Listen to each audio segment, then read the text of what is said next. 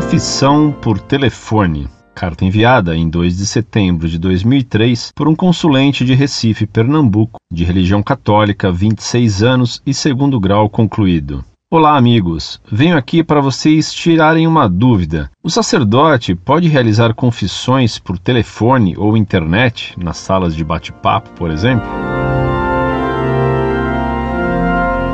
Muito prezado, salve Maria. A confissão é um sacramento e os sacramentos exigem contato pessoal do ministro do sacramento com aquele que recebe o sacramento. Confissão por telefone não é possível, muito menos pela internet. Assim também a missa pelo rádio ou pela TV não permite cumprir o preceito.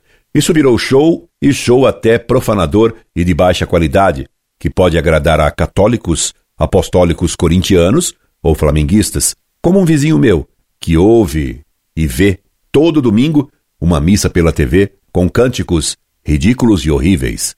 Quanto ao fato de que muitos padres já não confessam nos confessionários, mas recebem os fiéis em saletas para bate-papos, mais psicanalíticos do que sacramentais, deve-se lembrar que o Santo Padre, o Papa João Paulo II, determinou, em recente documento, Misericórdia Dei, que fossem restabelecidos os confessionários nas igrejas e com grades, para manter o quanto possível o incógnito do penitente e para separar fisicamente o confessor daquele e principalmente daquela que acusa seus pecados.